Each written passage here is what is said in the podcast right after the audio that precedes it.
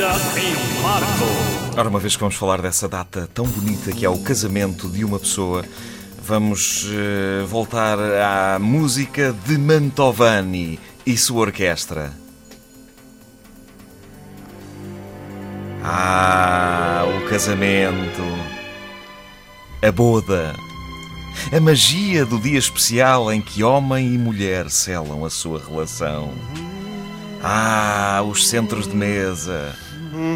Ah, as toaletes. Ah, os vestidos de noiva. Eu sou fascinado por vestidos de noiva.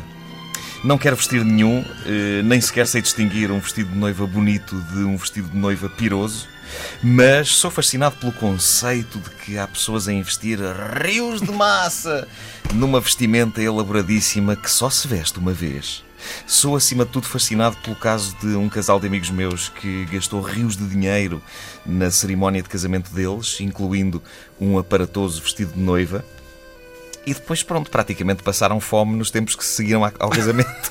o que vale é que tinham taparoeiros, isso não lhes faltava, e os restos do copo d'água, eh, bem conservadinhos no frigorífico, ainda duraram pelo menos duas semanas. Mete lá mais um bocadinho de escalopes no, no, no micro-ondas, faz favor. Mas era deprimente. Lembro-me deles estarem a mostrar-me os vídeos do casamento numa televisão a preto e branco, enquanto me serviam tostas moles com margarina vaqueiro. Uh, é melhor do que parece, apesar de tudo. É melhor do que parece. Já viste que bonito que foi o nosso casamento? Foi, foi, foi. E as rosas? Já viste a cor daquelas rosas? Não dá para ver nesta televisão uh, a cor. Eram vermelhas, era a cor do amor. O que é que foi isto? É a minha barriga a dar horas, tenho fominha. Fominha. Ora, eu não sou contra investir-se na cerimónia do casamento, eu sou contra investir-se na cerimónia do casamento e depois andar-se a chorar pelos cantos. Ai, que não temos dinheiro para começar a vida. Que fominha. Uh, pessoal, vocês usaram dinheiro suficiente para chegar para aí a meio da vida numa festa que, passada aquela parte do brilho e da magia, que é aquela parte do sim e da chuva de arroz à saída da igreja, que é giro, mas passada essa parte, convenhamos que é capaz de ser das festas mais deprimentes da vida de uma pessoa.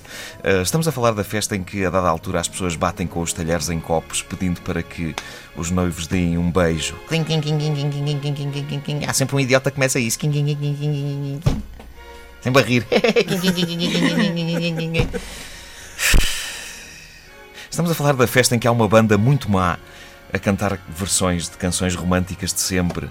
A festa em que, a dada altura, em vez da banda, há convidados bêbados a cantar versões de canções românticas de sempre. A festa em que se faz o leilão de uma liga da noiva. Uh, e em que, depois de passar por tudo isto e de ver meia dúzia de tipos caídos pelos cantos a vomitar, é suposto os noivos estarem com disposição para fazer o amor. Mas não há dúvida que o vestido da noiva é o mais fascinante de uma cerimónia destas. Tanto aparato para uma coisa que se veste uma vez. Nós, homens, temos a vida francamente mais facilitada. Uh, o fato do nosso casamento poderá. Deixa-me agora parar a música, ok. Uh, o fato do casamento que um homem usa poderá facilmente ser o mesmo para mais 800 casamentos e em nenhum deles nós precisamos de ser novamente o noivo. Uh, o fato de casamento de um homem passa perfeitamente como fato de convidado de casamento. Já uma mulher não pode levar o vestido de noiva dela a mais nenhum casamento onde ela não seja a noiva. Uh, se é sabido que as mulheres ficam furiosas quando numa festa há mais mulheres com o vestido igual ao delas, então se houver duas mulheres vestidas de noiva no mesmo casamento, estão criadas as condições para acontecer uma hecatombe de dimensões bíblicas. Mas o vestido de noiva é de facto um caso particularmente fascinante porque o fato do noivo, com jeitinho, pode ser usado várias vezes ao longo da vida, nos casamentos e nos batizados de todos os nossos amigos. Agora, o vestido da noiva, não. Usa-se uma vez e depois disso, a única utilidade que tem é mostrá-lo às gerações vindouras dentro de uma gaveta. Olha, foi com este vestido que a avó casou. Isto tem carunchos, mas na altura não tinha. Uh, eu acho que uma noiva que investe num vestido branco elaboradíssimo e enorme, com véus e com todo aquele aparato, devia fazê-lo apenas quando está plenamente convencida de que aquele casamento não vai durar para sempre e que poderá casar mais vezes. Assim sim, faz sentido comprar um vestido caro e elaboradíssimo, se a noiva estiver a contar casar mais umas quantas vezes ao longo da vida.